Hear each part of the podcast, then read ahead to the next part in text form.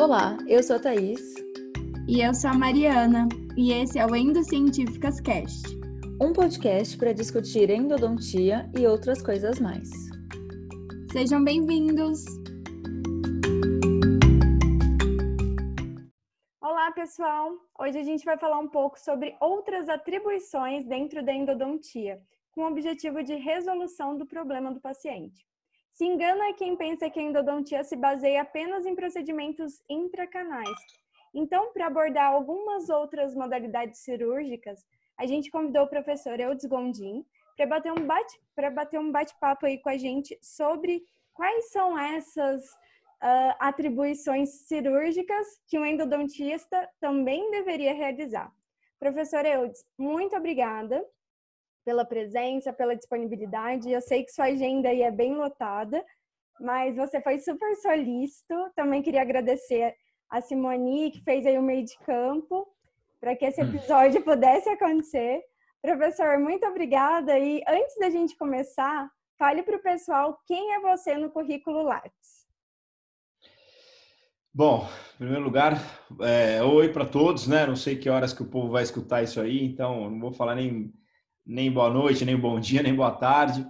E, mas enfim, é, para mim é um prazer, viu, Mariana, estar tá aqui é, falando, esclarecendo. Eu acho que a gente tem essa missão aí de ajudar, né? Quem precisa. Eu acho que o que vocês fazem é um trabalho muito bacana. É, vocês têm muitos seguidores aí. Eu sei que vocês têm uma uma uma penetração muito boa. E para mim é um prazer estar aqui hoje com vocês, né? A minha agenda é meio complicada mesmo, mas, enfim, eu acho que a gente tem que sempre estar à disposição para falar de endodontia. É um prazer para mim falar sobre isso. É, eu tive grandes oportunidades na minha vida aí de, de trabalhar com gente que faz cirurgia muito bem, né?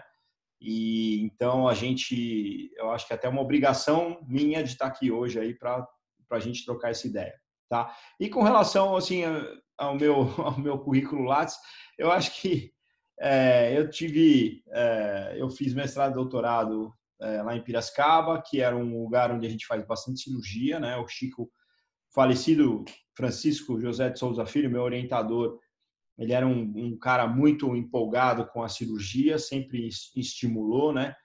É, a minha a mestrado e doutorado foi em cima desse tema, na verdade. Eu estava estudando MTA na época, né?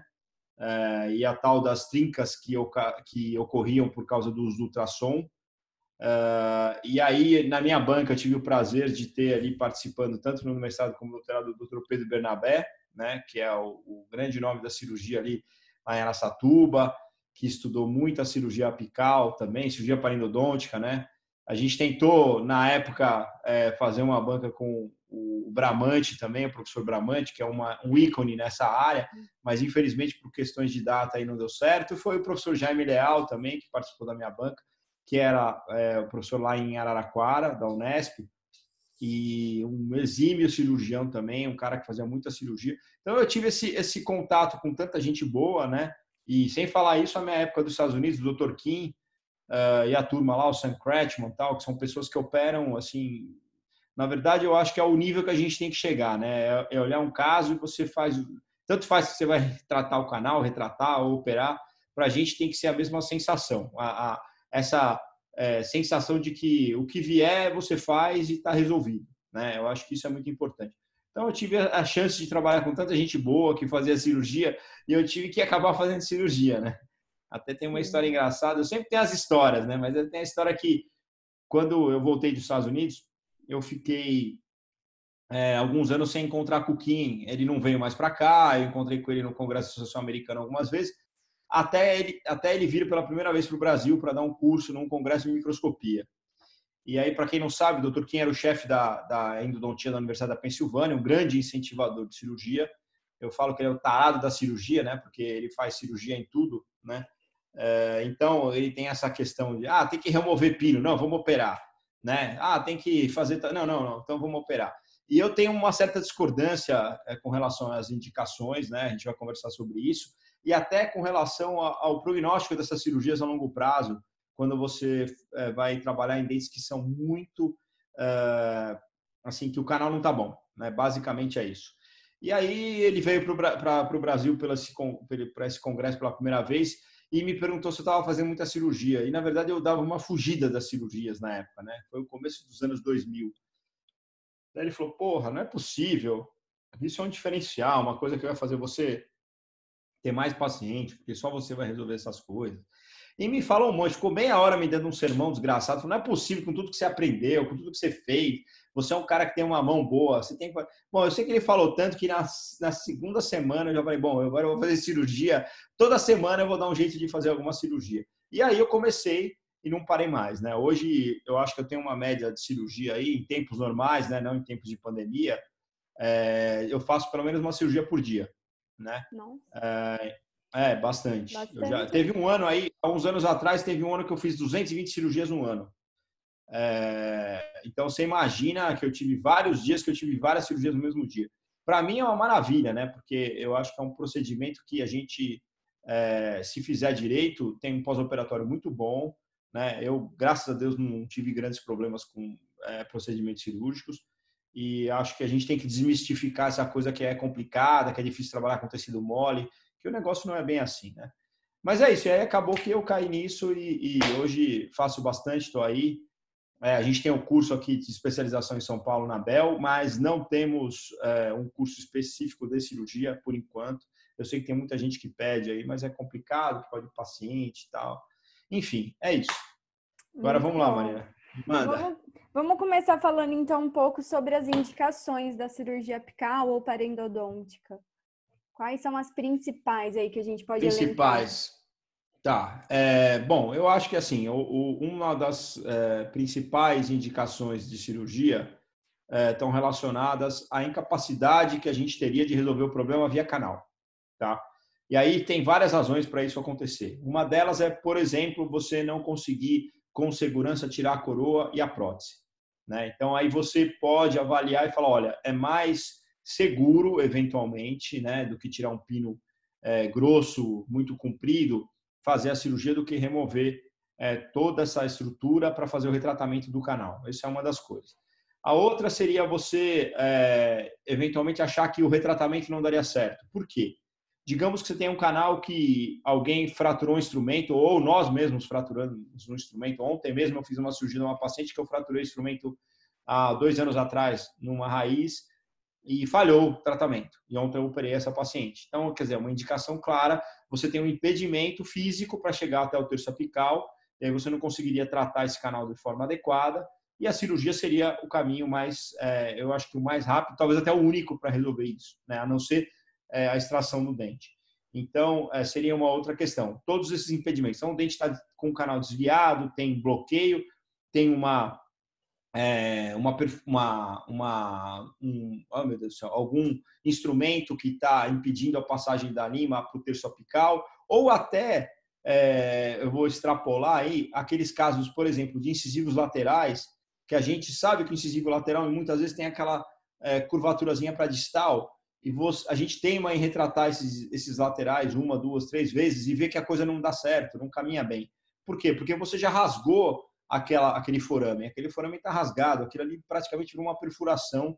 E se você não mexer via cirúrgica, dificilmente você vai conseguir resolver o problema do paciente. Então, também é uma outra indicação, para mim, bastante clara. Eu sempre fico meio com o pé atrás nesses incisivos laterais, aí, ou qualquer dente que tenha uma curvatura mais significativa, que houve o desvio do canal, né? que a gente só vai conseguir, talvez, fazer, é, é, voltar para o trajeto original, limpar esse dente, esse terço apical de forma adequada, fazendo a cirurgia, tá?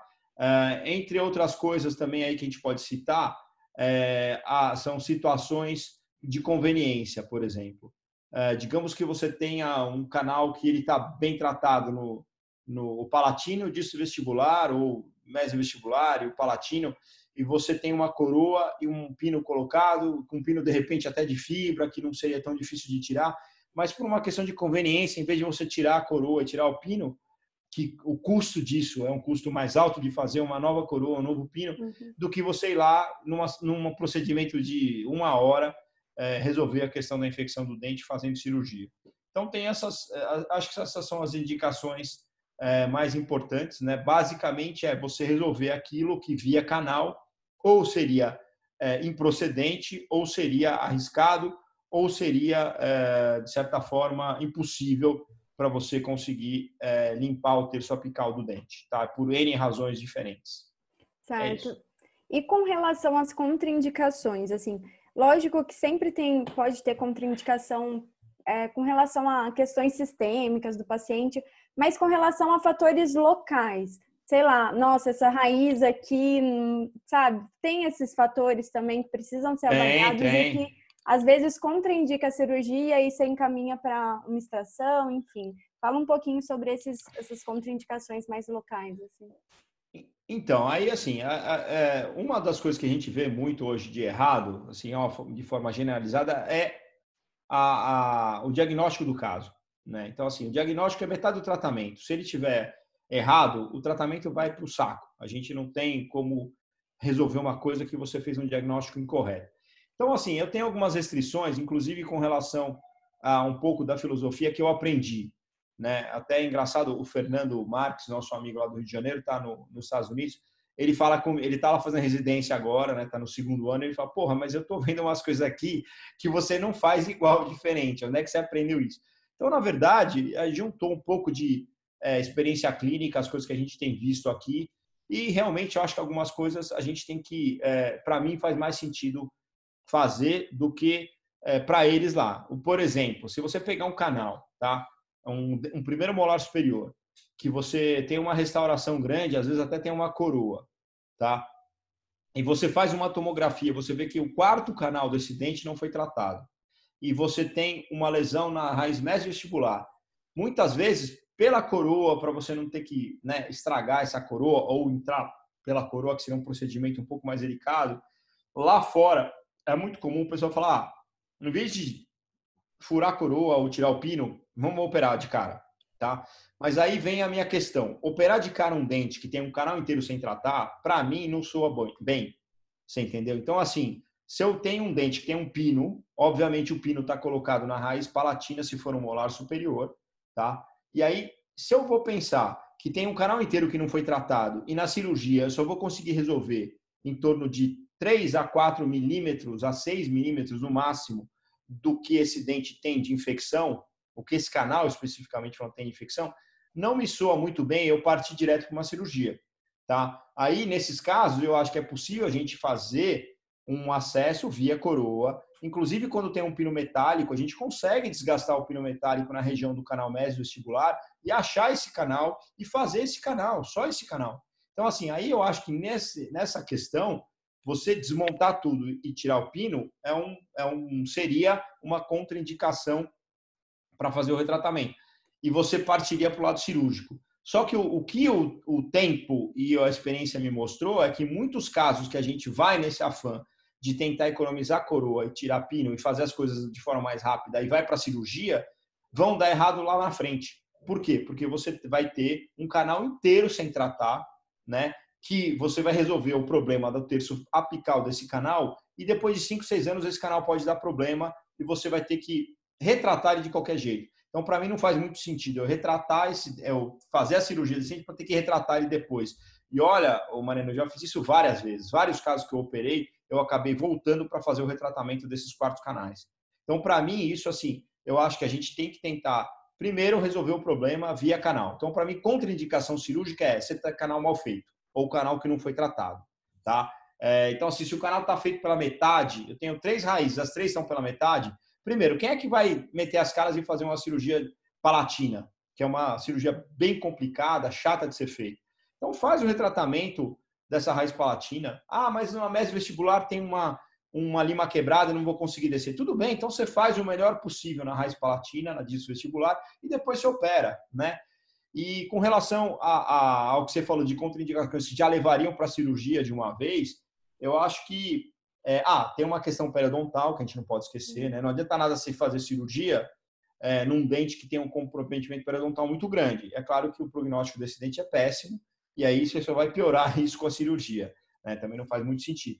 Mas uma das coisas que a gente vê é, bastante é uma indicação que o dente eventualmente pode estar trincado. Você não sabe porque você não viu a trinca, e óbvio que na tomografia não vai aparecer a trinca, mas você tem um padrão de perda óssea nessa tomografia que não é muito assim condizente com a trinca, mas também não é muito condizente com o problema do canal. Você está no meio do caminho. Nessa situação, eu acho que a cirurgia, até se for uma cirurgia exploratória, é super indicada. Porque você vai lá abrir, faz um retalho e vai ver se tem trinca ou não. É uma questão de você pegar o microscópio e ver aquilo é, in situ, ali. Ó. Você vai ver e vai comprovar. Aí você pode fotografar, mostrar para o paciente, conversar com ele e falar: olha, esse dente infelizmente está trincado, não adianta fazer cirurgia, nós vamos extrair. Na verdade, isso tudo já é conversado antes da cirurgia, você não vai parar para conversar com ele. Você já abre, vê que tem, tem trinca, já extrai e depois você conversa.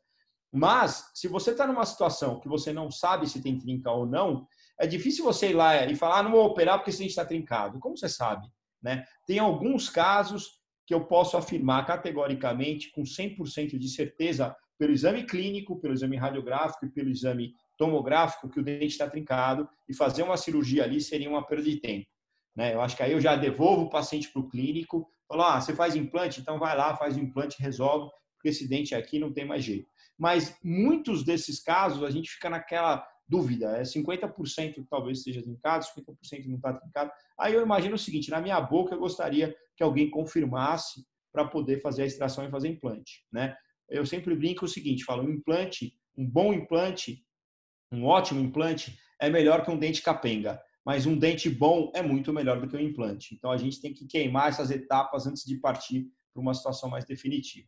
Com Deu certeza. E o diagnóstico é essencial, né? E um planejamento adequado, porque senão. Exatamente. Aí vem a questão do planejamento. Mas eu consigo fazer essa cirurgia? Não, não consigo. Então você vai partir para o retratamento, né? É claro, se você não consegue operar, ou você indica, ou você vai fazer o retratamento. É uma questão da gente ter capacidade.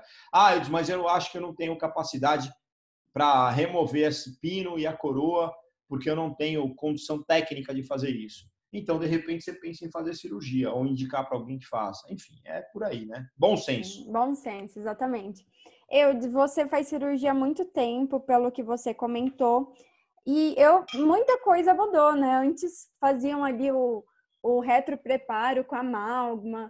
É, é, eu não sou dessa época. Não. É, é, diante dessas materiais, tecnologias que surgiram, eu tenho certeza que isso acabou, de certa forma, elevando também o, é, o, o, prognóstico, os fatores para manter mais esse dente aí de uma forma mais efetiva e favorável na boca. Fala um pouquinho para gente sobre as tecnologias que hoje você usa, que você acha que são fundamentais, materiais que hoje vieram realmente de fato melhorar e se mudou mesmo, né? Você viu isso no seu consultório, nos seus resultados aí? Então, é, Mariana, eu vou te falar. Quando eu fiz a minha primeira cirurgia, foi uma tragédia. Eu estava falando disso, inclusive, hoje, né? Foi uma coincidência. Eu operei um paciente, um canino, e aí eu fiz uma retrógrada na terço quase que médio do canino, porque eu não estava enxergando nada, não tinha noção de anatomia. Foi uma merda. E aí, é, o que acontece? Depois eu fui viajar, voltei, aprendi a trabalhar com microscópio e tal. E o microscópio, na verdade, a maioria das pessoas não sabem, mas eles vieram para a odontologia por causa da cirurgia apical. A cirurgia parendodôntica é que fez o microscópio ser usado. Né? Por quê? Porque ninguém enxergava nada. Você fazia o retalho, você não sabia o que era ápice, o que era canal, onde tinha que cortar. Era realmente, eu gosto muito desse termo, né? o shit show era muito ruim, era uma coisa horrorosa. Então, quando você terminava uma cirurgia, pelo menos as primeiras que eu fiz, eu tinha aquela sensação de que eu não tinha feito nada direito. Eu falei, isso aqui é impossível de fazer, não vale a pena, né? E na época a gente não usava amálgama já, porque já era uma evolução do amálgama, a gente usava um material que chama Supereba, que na verdade é um, o óxido de zincogenol reforçado, né? Então ele é mais duro, um pouco mais consistente e, e o professor Pedro Bernabé fez vários estudos lá é, para mudar essa chave do amálgama para o IRM e depois do IRM para o SuperEBA. E aí, finalmente, no final dos anos 90, a gente teve o, o MTA sendo lançado no mercado e o MTA também foi lançado para ser feito, para ser usado em cirurgia apical. Essa foi o objetivo inicial do MTA, cirurgia parendodôntica. Depois é que a gente extrapolou e usou para perfurações, para ápices é, muito largos, etc. Aí foi, enfim, o negócio foi crescendo. Mas inicialmente a ideia inicial, a ideia uh, primordial do MTA era ser usado para cirurgia. Então, é, quando a gente começou a trabalhar com o MTA e viu que o MTA era maravilhoso do ponto de vista biológico, a gente mudou a chave totalmente também. Então, vamos para o MTA, já que o ERM infiltrava. Aliás, isso foi tema da minha tese de doutorado. Eu publiquei dois trabalhos falando sobre isso, que foi a questão da adaptação do MTA e a infiltração uh, de MTA comparado com SuperEBA e ERM. Tá? Um trabalho foi publicado no International Journal e outro foi publicado no Oral Surgery. Os dois foram oriundos da minha tese de, de doutorado. Então, assim, é, a gente já percebia naquela época que realmente o MTA chegou para ficar, porque as propriedades físicas, mecânicas e biológicas eram sempre melhores do que o resto. É, amálgama, realmente, eu nunca usei, eu nunca vi. Eu já retratei muita cirurgia com amálgama, inclusive, né? Que normalmente a gente pega aquele ápice com amálgama e está tudo craquelado, tudo trincado, você tem que cortar tudo fora, porque o amálgama contrai de lata, né? Imaginei, aquele amálgama não é um material biologicamente compatível, né, que possa ficar lá no terço apical de raiz. Mas, é, então, quer dizer, eu já peguei a história sem microscópio, mas na sequência eu já comecei a trabalhar com microscópio. Mais um pouco veio o MTA, e aí eu acho que a cirurgia realmente virou algo previsível. Né? A gente saiu do índice de sucesso de 40% nas curetagens e apsectomia e foi para 90 e poucos por cento com curetagem, apsectomia, preparo retrógrado, utilização de microscópio e MTA, ou algum biocerâmico. Aí a gente elevou essa barra. Aí, na verdade, o que aconteceu é que dos anos 90, do início para o final e no começo dos anos 2000, a cirurgia passou a, a ser algo não mais é, um mistério, né, que a gente fazia não sabia o que ia dar, para uma coisa absolutamente previsível. Tanto é que muitos, é, eu falo, ah, eu faço muita cirurgia, dá tudo certo? Não, não dá tudo certo. Algumas vezes eu opero de novo, né? A gente reopera. Às vezes você toma decisões clínicas erradas, você vai fazer uma raiz mais vestibular, você não quer mexer na disto vestibular porque tem osso, mas aí três anos depois não tem mais osso, aí você vai ver que a mais vestibular está ótima, mas a disto vestibular está ruim. Aí você vai ter que ir lá e opera de novo a disto vestibular porque você nunca mexeu nela. Então, quer dizer, tem algumas decisões clínicas que a gente pode cometer equívocos, mas de maneira geral, a previsibilidade cirúrgica hoje, com tudo que a gente viu, é muito melhor. E, e by the way, né, aquele casinho do canino que eu fiz a retrógrada no terço médio, foi o primeiro caso que eu operei quando eu voltei dos Estados Unidos. E aí a gente arrumou a besteira lá que eu tinha feito e o cara ficou bem. É claro que ele ficou bem por três, quatro meses, e aí voltou a fístula, ele continuou ruim. E quando eu fui operar ele, a gente reoperou. E aí, depois que a gente fez tudo certinho, com a psectomia no lugar certo, a, a, a cavidade retrógrada e a obturação retrógrada. Na época ainda não era MTA, a gente usou o SuperEBA, ele ficou super bem, nunca mais voltou fístula e nunca mais teve dor. Então é mais ou menos por aí. Eu acho que a tecnologia veio uh, ah, para a gente ter previsibilidade num procedimento que era um mistério. Às vezes você fazia e dava certo, às vezes você fazia e dava errado, né? Mas você fazia daquele jeito, só curetava e fazia a psectomia e acabou. E é muito mais do que isso. Se você for para pensar na lógica do procedimento, a grande maioria dos problemas que a gente tem em cirurgia, com exceção das infecções extraradiculares, que são poucas e muito específicas, né, que é o caso de infecção fúngica por actinomicose, é, são os casos que a gente tem lesões císticas verdadeiras, que aí você tem que operar mesmo, né? Mas, é, de maneira geral, as lesões que são é, oriundas de problemas de canal que deram errado e são granulomas, né, histologicamente falando, você consegue resolver quando você faz o tratamento via cirúrgico do canal também, não só simplesmente você curetar lá. Curetar, você vai tirar o quê? O granuloma. Você não vai tirar a causa do processo.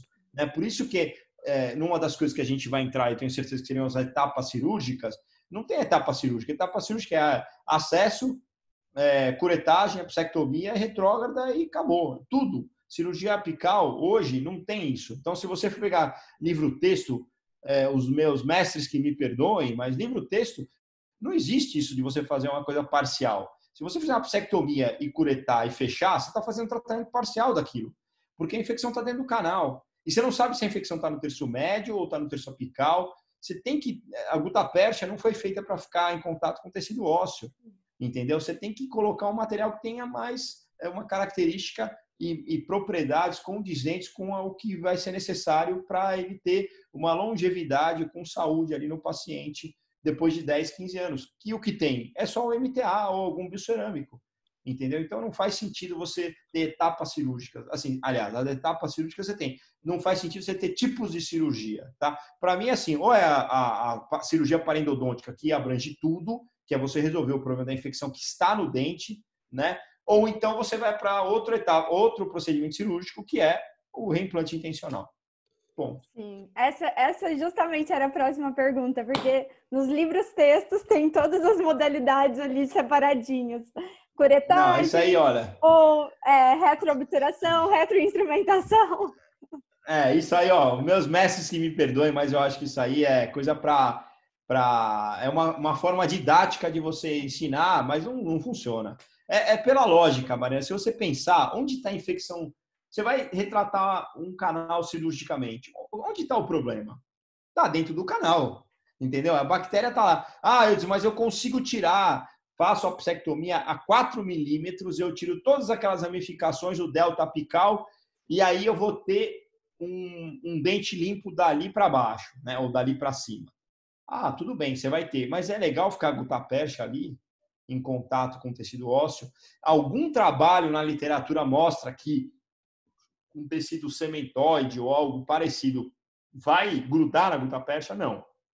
Se nem no IRM, nem no Supereba ele tinha essa intimidade, imagina com gutapercha. Imagina, não vai ter, entendeu? O que, que a gente vê que acontece? A gente vê que quando você põe um biocerâmico, você vai ter um crescimento de um tecido sementoide, tecido ósseo, seja lá o que for, até ligamento periodontal, em cima do biocerâmico. Agora, se não é biocerâmico, você não vai ter nada disso, né?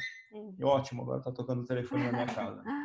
É, e com relação à psectomia, né? Antes se fazia o corte biselado e até hoje, assim, eu vejo no Instagram, a gente vê é, algumas imagens do pessoal fazendo e eu acho que eu li um artigo que o mais indicado é o corte perpendicular mesmo. Por quê? Mudou? Você mudou sua prática também? E... Então, na verdade, o, o que acontece é o seguinte: se a gente imaginar nas cirurgias que foram feitas pré-microscópio, ninguém enxergava muita coisa. Então, para você enxergar o canal que você tinha que fazer um retropreparo ou uma retroinstrumentação, como o pessoal fala em Bauru, é, você tinha que é, fazer um corte biselado para poder acessar, para poder enxergar o que estava fazendo, né? Com o advento do microscópio, a gente não precisa mais é, fazer esse bisel, porque você consegue enxergar é, esse corte perpendicular com um, um microespelho. Então você põe um microespelho lá e você, na verdade, o certo seria tirar uma foto da cirurgia com o microespelho. O microespelho é o que está te dando a visão ideal da retrocavidade e não um bisel que você tem visão direta. Na prática, Marina, bem para falar bem a verdade para você, às vezes a gente faz um pouco biselado porque é mais conveniente e porque resolve o problema de uma forma mais rápida, né? Mas o que acontece é o seguinte: na lógica de você fazer perpendicular ao longo eixo da raiz e com um corte de 90 graus é, primeiro, você vai ter menos exposição de túbulo dentinário. Tá? Segundo, o, a distribuição de carga das forças mastigatórias e a vertente que vai sair ali no terço apical, ele vai ser melhor, mais favorável à manutenção da integridade do dente se você tiver um corte é, totalmente perpendicular, em, em, em detrimento do, do biselado.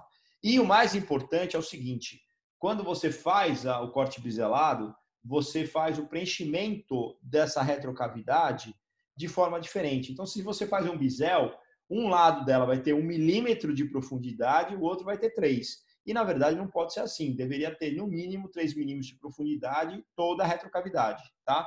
E a outra questão é, se você fizer o bisel e não fizer uma, um bisel, uh, se você fizer o bisel, você não vai tirar os 3, 4 milímetros necessários na parte posterior da raiz, que são o que é indicado para você tirar todo o delta apical, todas as ramificações daquele canal no terço apical.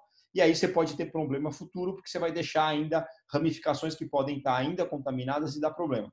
Então, na verdade, você tem várias razões para fazer essa angulação. Eu falei que às vezes no mundo real a gente acaba fazendo, mas quando?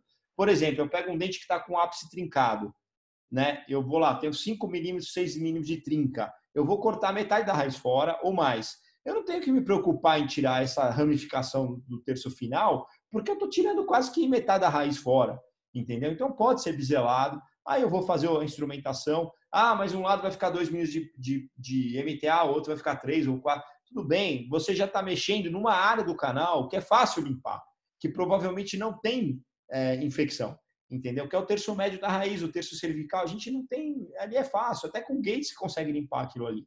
Né? Apesar de que eu não uso mais há, sei lá, 20 anos, mas enfim, se você usar qualquer instrumento lá, você limpa. É o terço apical que é o nosso grande calcanhar de Aquiles, né? Que é o nosso problema. Sim.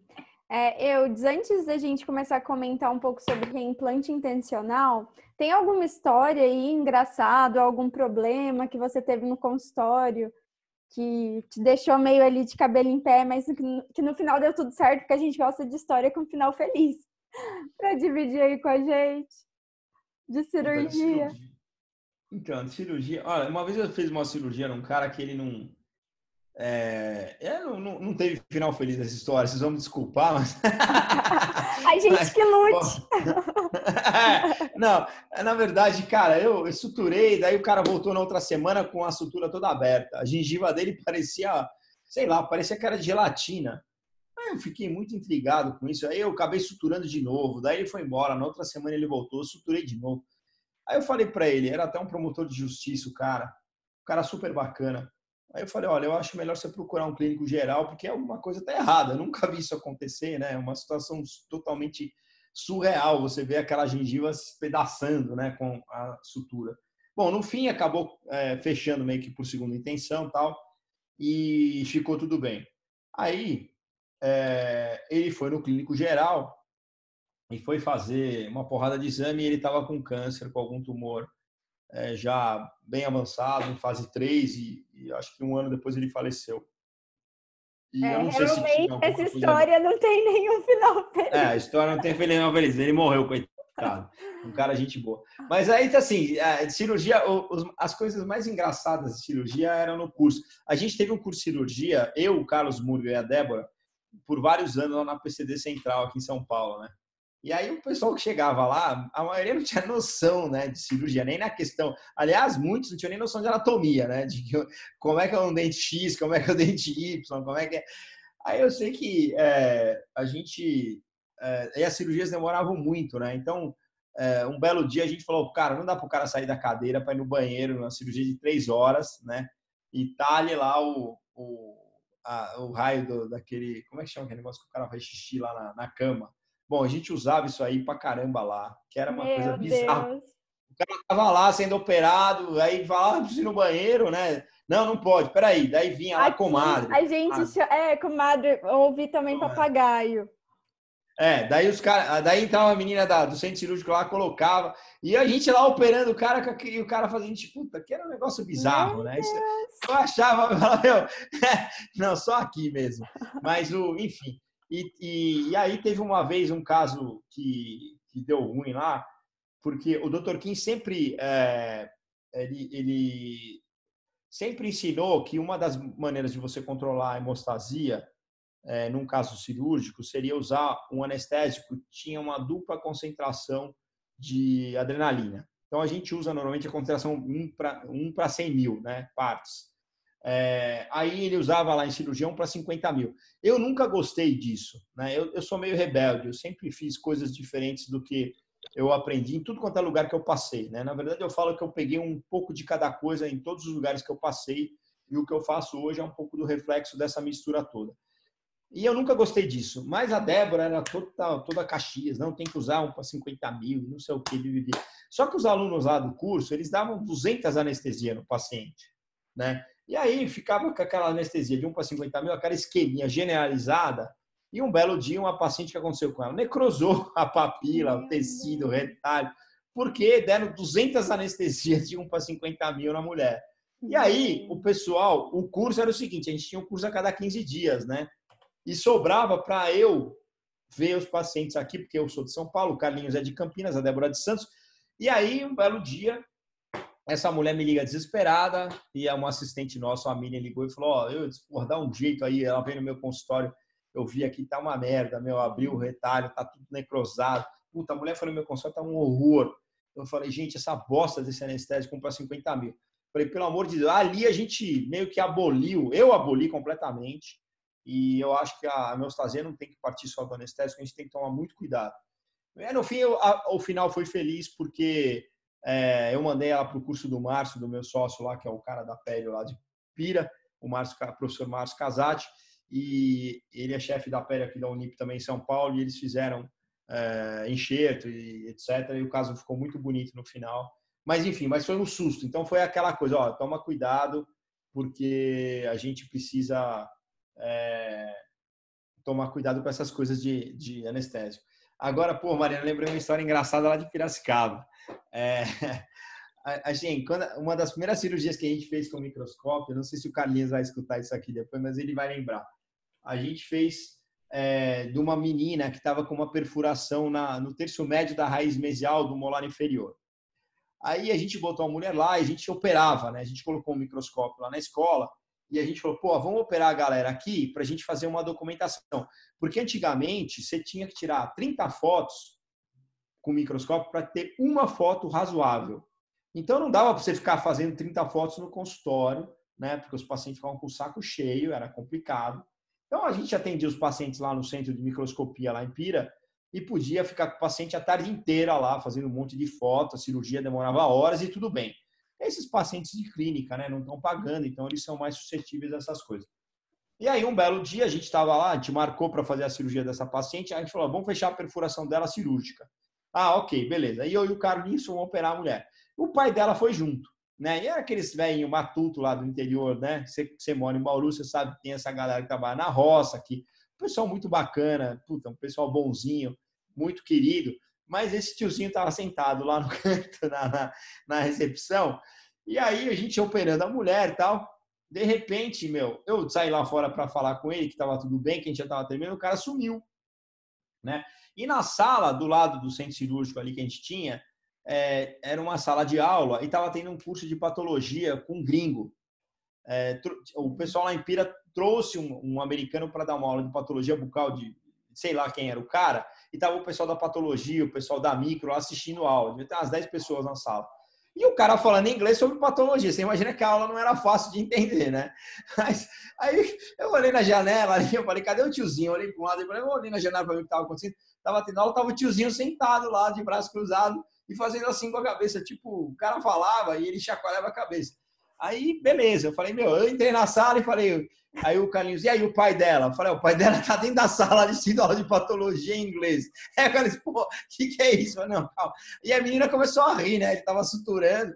Aí, enfim, a gente terminou a cirurgia e tal. Aí ela foi lá, bateu na janela, fez assim pro pai, o pai saiu. E aí deu tudo certo, a gente conseguiu fechar a perfuração e tal. Aí o pai dela saiu, e eu falei, e aí, como é que foi a aula? Falei, olha, eu não entendi nada que o moço falou, mas eu acho que a aula estava muito boa. Ai, aí a gente riu, essa história ficou conhecida lá, que o tiozinho entrou na aula de patologia em inglês, né? E aqueles matutão e deu certo. Mas, enfim, coisas, eh, histórias, né? Sim. História não tem, se eu ficar falando, eu vou ficar falando até amanhã, Mariana. Então vamos falar um pouco sobre o reimplante, reimplante. intencional, indicações, Beleza. como que é mais ou menos o procedimento. Eu fiquei curiosa para com relação ao tempo é, do dente fora, esse tempo aí durante a cirurgia, o meio de armazenamento, enfim, vamos conversar um pouquinho sobre o reimplante.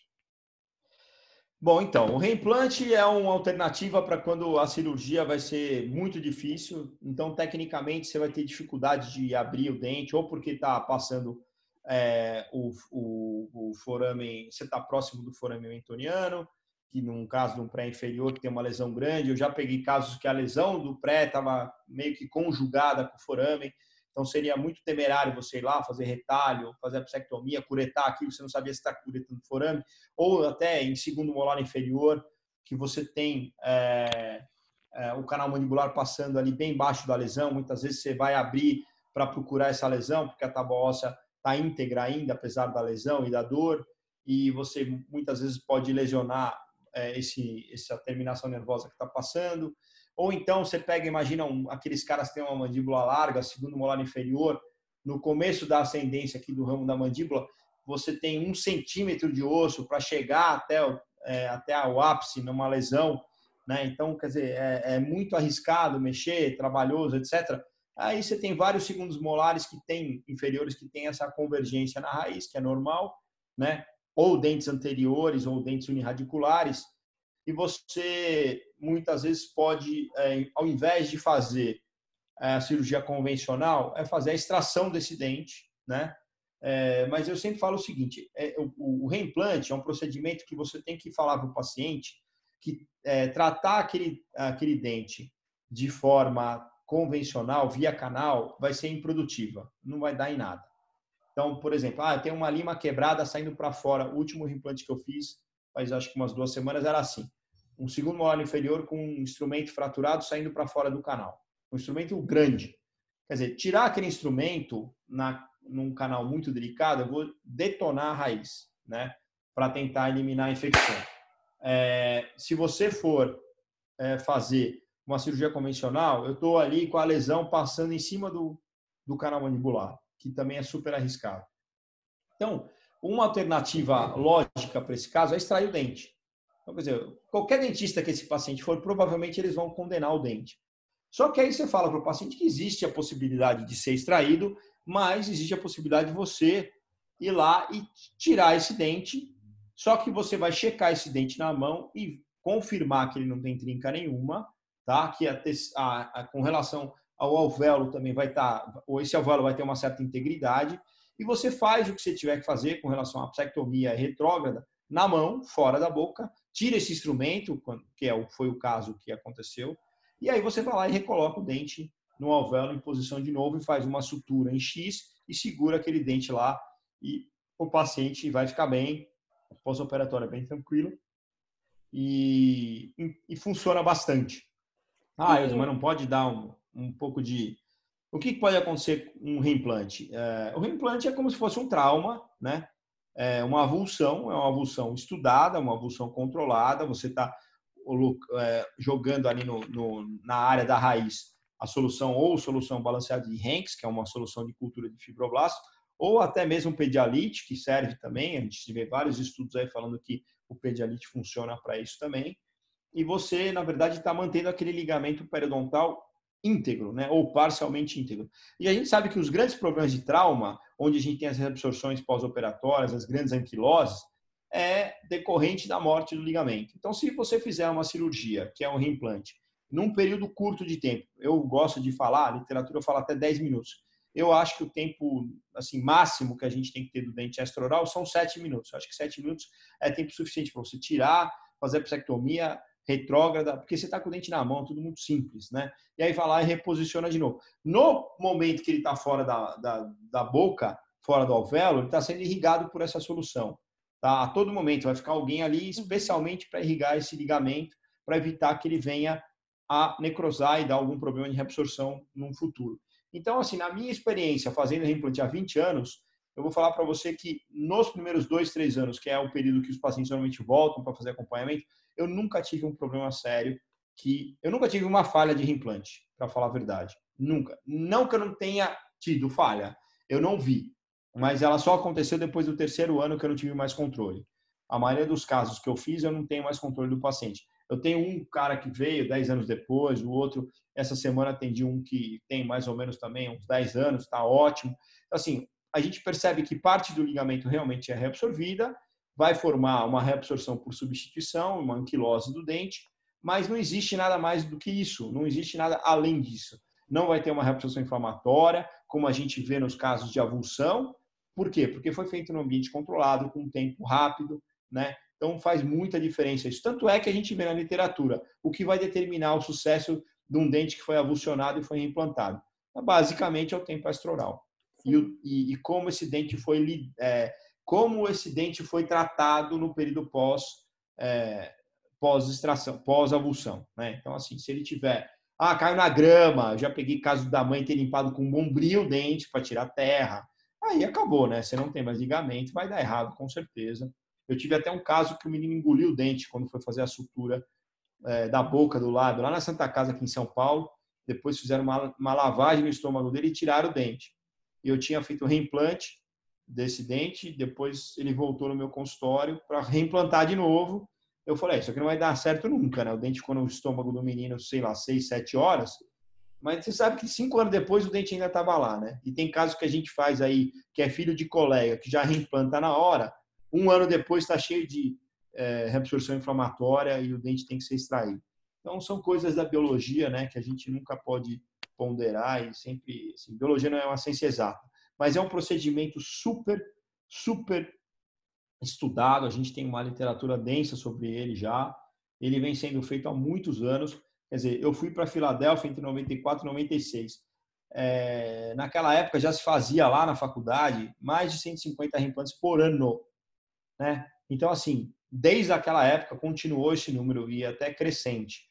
E a gente tem vários casos, vários, vários, vários que deram muito certo e eu acho que é uma alternativa muito importante.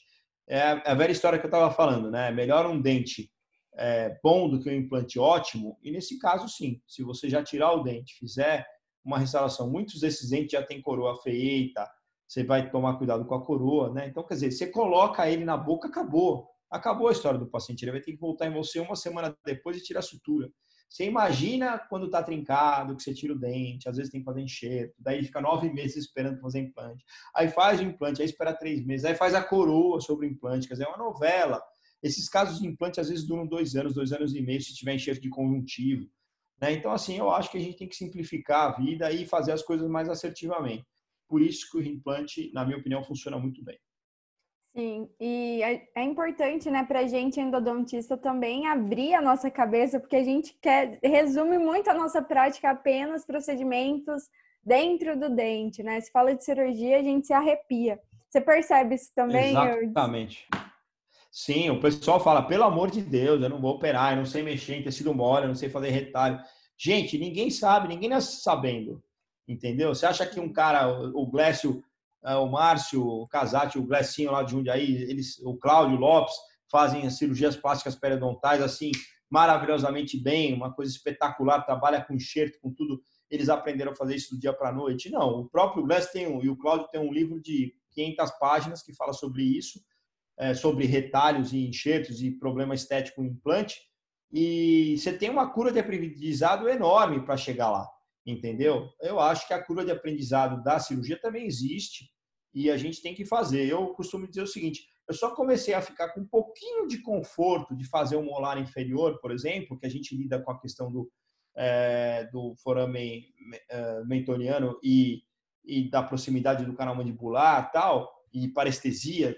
Eu só comecei a ficar confortável fazendo essas cirurgias de molar inferior depois que eu fiz umas 40, 50. Aí que eu comecei, sabe? Porque antes eu não dormia direito de noite, eu ficava pensando na cirurgia, eu ficava pensando o que, que eu ia fazer, o que, que eu tinha que fazer. Era uma merda. Mas é assim que a gente aprende. Eu fui fazer curso de cirurgia plástica periodontal, fui fazer curso do Chanelec, eu tive chance. Aí eu fui aprender a fazer uma sutura melhor. Então, assim, é claro, a gente não nasce sabendo, a gente tem que correr atrás. Agora, é claro, hoje para mim, se você me perguntar, eu não fico, ah, amanhã tem que operar um molar inferior, né? Puta, próximo do, do forame mentoniano. Eu não tô nem aí, eu vou dormir igual uma pedra, né? Porque eu sei que eu vou operar, se eu tiver um dia bom vai ser rápido, se eu tiver um dia médio vai demorar um pouco mais, se eu tiver um dia de merda vai ficar bom também, mas vai demorar mais. Aí o paciente vai ter mais dor, vai inchar mais, etc. Mas vai dar certo, entendeu? E não vai ter parestesia, não vai ter nada. Então, assim, para mim isso é muito claro. A gente tem que treinar e treinando a gente vai chegar à perfeição em qualquer procedimento, tanto no canal quanto cirurgia. Então, se a gente não faz cirurgia, corre da cirurgia, a gente nunca vai fazer né? Se a gente, Sim. como eu tomei vergonha na cara naquele momento que eu tomei aquele esculacho do Kim, ali eu falei, puta, é, é, por esse caminho que eu vou, né? E aí deu tudo certo, felizmente. Sim, e se eu não me engano, tem um artigo que compara cirurgias apicais realizadas por endodontista e buco. E o, a taxa de sucesso quando essa cirurgia foi realizada pelo endodontista é maior, provavelmente pelo conhecimento da anatomia enfim, então é, é muito importante que a gente realize, saiba fazer, acompanhe, enfim, ao invés de né, delegar isso para outros colegas, que, ah, esse aqui meu colega Buca, ele sabe mais. A gente precisa ir se então, aprofundar nisso. Bom, primeiro, eu acho que o Buco tem dificuldade de fazer retalhos delicados. Já começa por aí, tá? Não é que, ah, tal, não, mas tem mesmo. Se você for pegar um, um retalho e sutura de buco maxila, é diferente de pério. Né? Não é à toa que muito bucomaxilo nem implante faz. E o periodontista faz implante, faz enxerto de conjuntivo, tem todo um preparo em cima disso. Então, eu acho que é, não é porque ele sabe fazer cirurgias, uh, aquelas cirurgias uh, que eu acho maiores, pô, fantástico, né? É, fala, porra, isso aí para ele é uma coisa ridícula. É ridículo dentro de um contexto, né? Porque Sim. se você fizer errado, não vai dar certo. Então, mesmo sendo uma cirurgia muito delicada, uma microcirurgia, se você não souber fazer direito, o negócio não vai ficar bom, né? Então, assim, os meus amigos, hoje eu, eu, eu tenho assim, o privilégio de trabalhar com grandes é, bucomaxilos, né? Que estão ali com a gente, que a gente se conhece e fala e trabalha atende o paciente deles, né? O, o Pita, o Zé Otávio Sintra, o, o Alessandro. Esse, essa turma, eles falam, meu, quem faz isso aí, quem vai mexer em canal é você. Por quê? Porque a infecção é do canal, a infecção não é, é na, na, na, área externa da raiz, na grande maioria das vezes. Né? Então não adianta só fazer a psectomia. Isso para o cara pode ser um peido, mas ele não vai fazer do jeito que a gente faria, do jeito que a gente vai limpar o canal e, e não vai dar certo. É simples, nós vamos estar trabalhando com um índice de sucesso de 40%, 50%, 60% dos anos 80, que é onde o bucomaxilo fazia a cirurgia, e não nos 93%, 94% de sucesso que a gente lida hoje em dia, né? Sim, com certeza. Eu disse, estamos finalizando. Tem alguma coisa que você gostaria de acrescentar, que você acha que é relevante, que o pessoal leve em consideração? Foi um bate-papo aqui bem legal, com o objetivo de apresentar um pouco aí os aspectos. Lógico que não é uma aula, né? Uma aula aí não, daria sim, sim. um curso de um ano, né? Para a gente aprender a fundo, mas para ficar aí o recado para o pessoal sair um pouco do comodismo e estudar, fazer um curso de pério, um curso de é, enfim. De... Então, a gente tinha, por exemplo, periodontistas que fizeram curso de cirurgia que foram super bem. Entendeu? Ele não tem noção do canal, o cara não sabia nem anatomia direito. Eu lembro, uma periodontista falou para mim: é verdade, a raiz mestre vestibular tem quatro canais? Eu falei: é verdade, você tem que preparar o istmo entre os dois canais tal. Mas ela começou a fazer isso e ela ficou uma grande cirurgiã. Entendeu? Então, assim, a gente tem que, assim, não interessa a especialidade, a gente tem que correr atrás, estudar bastante as coisas não caem do céu, né? Como dizia meu pai, é, hoje em dia nem chuva mais está caindo do céu de graça, né? Então a gente tem que correr atrás e fazer as coisas acontecerem. Eu acho que como endodontista, se, você, se vocês quiserem é, ter um nicho diferente, resolver todos os seus problemas, imagina que legal, né? Por exemplo, eu falei, citei o caso que eu operei hoje da pessoa que eu quebrei uma lima e operei. Eu quebrei uma lima, sei lá, um ano e meio, dois anos atrás, e hoje eu operei. Eu estou resolvendo um problema que eu causei para o paciente. Ah, mas lima quebra, tal. Não, tudo bem, eu sei que está dentro do contexto, que ok, mas imagina que coisa chata eu ter que ligar para o Eudes e falar, Eudes, eu quebrei uma lima, você pode operar minha paciente? Porque eu tenho. E aí, porra, eu acerto com você? Entendeu? Não, você vai lá, faz, opera e acabou, e está resolvido, entendeu? Então, eu é. acho que a gente tem que resolver nossos próprios problemas e a gente vai resolver o problema dos outros de uma forma muito mais é, abrangente se a gente fizer a cirurgia. Por isso, vamos operar. Esse é meu recado. Isso aí. Eu desmuitíssimo obrigada. Foi bem legal, bem descontraído, leve, como a gente queria que fosse. Muito, Muito obrigada, bom. viu? E pessoal, fica aí a dica. Vamos, né, abranger o nosso leque e resolver o problema do nosso paciente. Não adianta o paciente chegar no consultório com um problema e ir embora com dois, né? Então, Exatamente. E cuidado com o diagnóstico, né? Porque muitas vezes nem retratar a gente deveria. É um dente que está trincado, fraturado, enfim. Vamos Sim. prestar atenção nisso também. A tomografia não vai mostrar para você nada de importante se você não souber ler a tomografia. Tá? Não, não leia o, o, o que está escrito lá. Veja, aprenda e saiba o que, o, com o que você está lidando. Essa é a minha mensagem final. Tá bom, Mariana? Muito obrigada, Eudes. Muito obrigada, você. pessoal. E é isso aí. Até a próxima. Até a próxima. Tchau, tchau.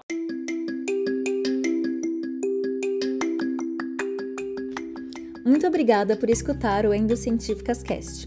Se você gostou desse episódio, compartilhe com seus amigos endodontistas e cirurgiões dentistas. E sigam a gente no Instagram no arroba endocientíficas. Até a próxima!